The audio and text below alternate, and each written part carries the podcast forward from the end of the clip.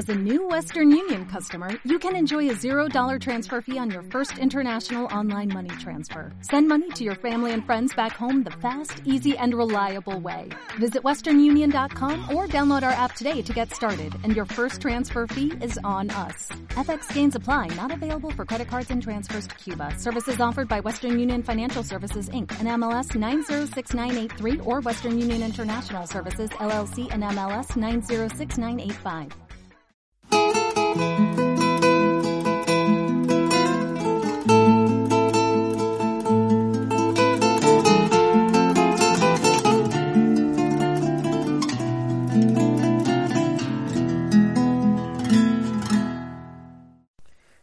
A todos, aquí estamos estudiando la Parasá, la Parasá Korach de esta semana, que se encuentra en números capítulo 16 al 18.32.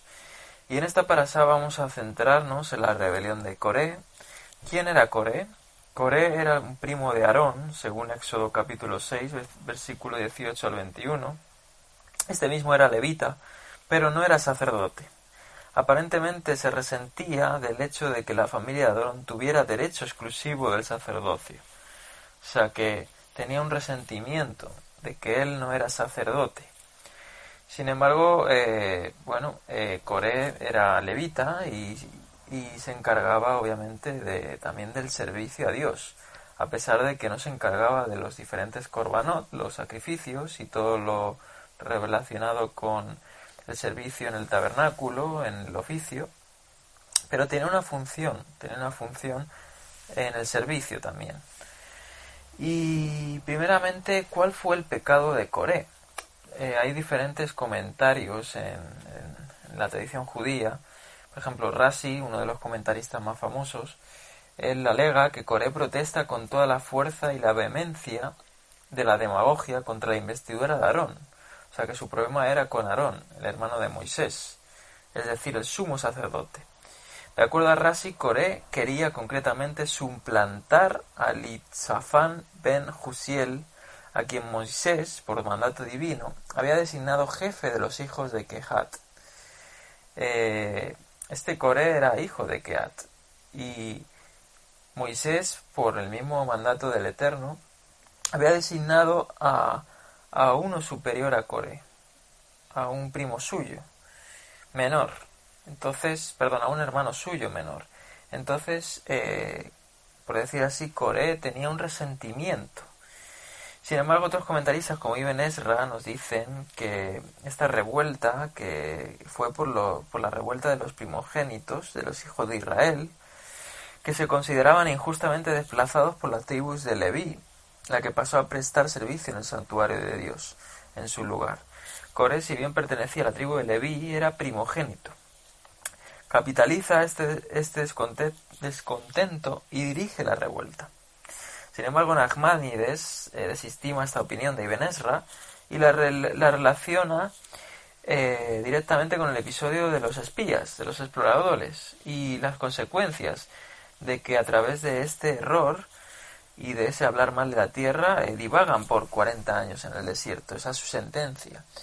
Y que Moisés, ya que era el portavoz de la congregación, eh, realmente no protesta a Dios eh, y permanece insensible a ese sufrimiento que iba a acontecer al pueblo.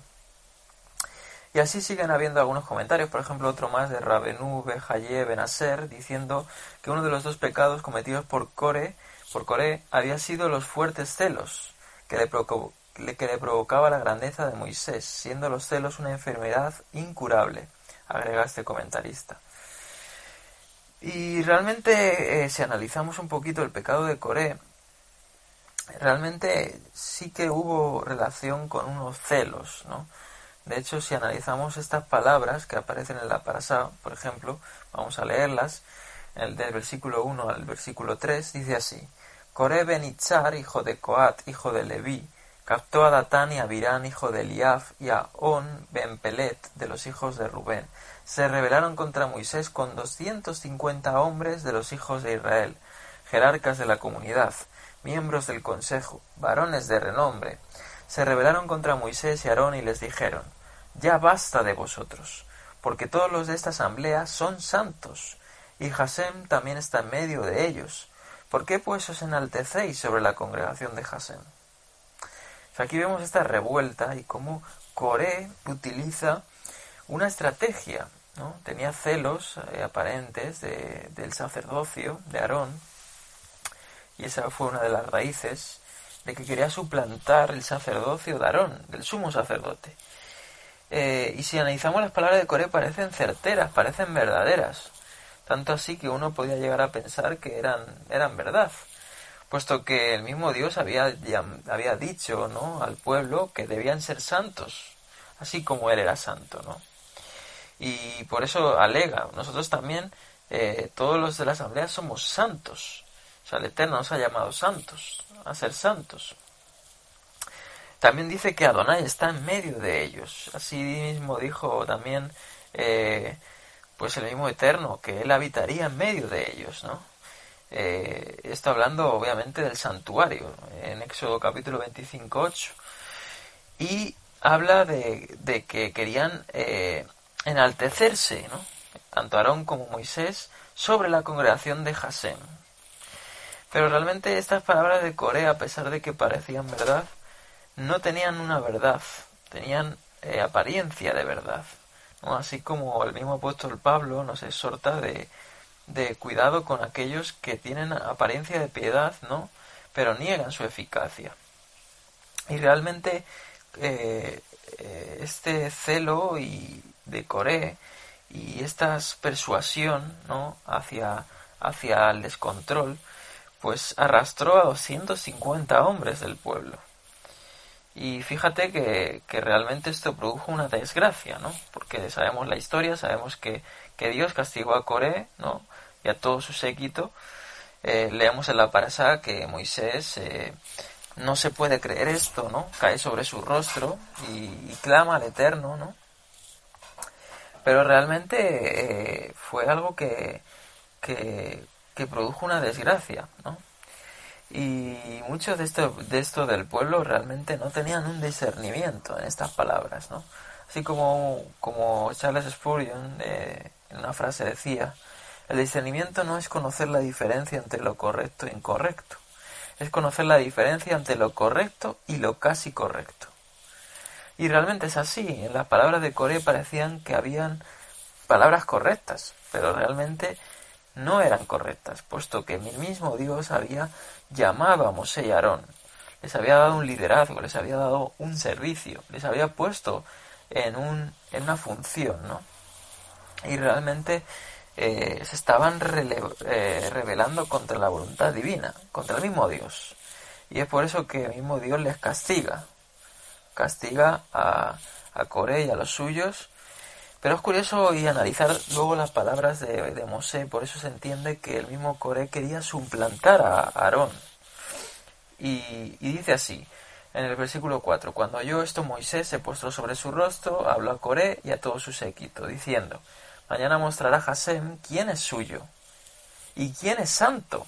Hará que se acerque a él, al que él escogiere, él lo acercará así. Aquí tenemos unas palabras muy interesantes a analizar porque habla de quién es suyo y quién es el santo, ¿no? El santo se le llamaba el sumo sacerdote, al Cohen Gadol, igualmente al Mesías, el santo de Israel, ¿no? O sea, Aarón representaba realmente la figura del Mesías, quien es el sumo sacerdote celestial. Pero, por ejemplo, en el versículo 10 dice, ¿procuráis también el sacerdocio? Así le decía Mosé a, a, a Coré, ¿procuras también el sacerdocio? Y termina diciendo en el 11, pues Aarón, ¿qué es para que contra él murmuréis? O sea, realmente aquí vemos la, la ambición de Coré, que era procurar el sacerdocio, así como comentaristas, algunos comentaristas judíos entendieron, como Giscuni, ¿no? Decía lo siguiente, debido a que Coré y sus hombres vinieron con argumentos de pleito, Moisés le, les contestó también con estos mismos argumentos. ¿Procuráis también el sacerdocio? De esas palabras de Moisés se deduce que Coré estaba objetando el sacerdocio de Aarón, así dice este comentarista. Y realmente esta fue la cuna de la rebeldía de, de Coré, de no contentarse con lo que tenía, de no contentarse con, con lo que Dios le había dado. Algunos comentaristas inclusive dicen que, que Coré eh, tenía una función inclusive de transportar el arca. o sea, la familia de Coré, ¿no? Y no se había contentado con esta, con esta función. Y tenemos que tener cuidado, ¿no? Entendemos que, que, los celos no son nada buenos. De hecho, el apóstol Santiago nos habla de los celos, ¿no? Nos exhorta en el capítulo 3 si tenéis celos amargos y ambición personal en vuestro corazón, no seáis arrogantes y así mintáis contra la verdad. Esta sabiduría no es la que viene de lo alto, sino la que es terrenal, natural y diabólica, porque donde hay celos y ambición personal, allí hay confusión y toda cosa mala, dice Jacobo.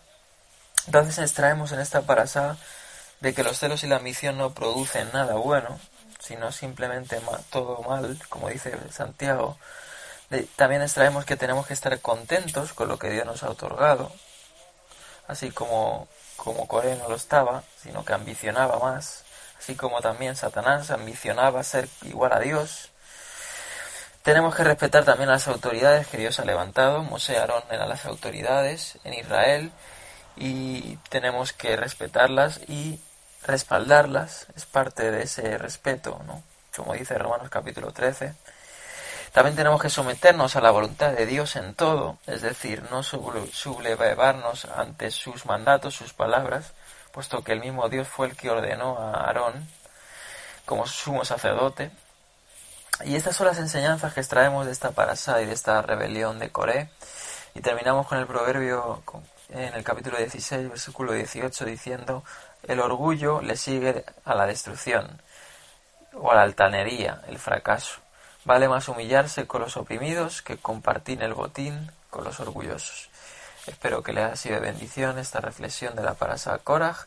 Nos vemos en la próxima reflexión. Eh, que el Eterno les bendiga. Salón.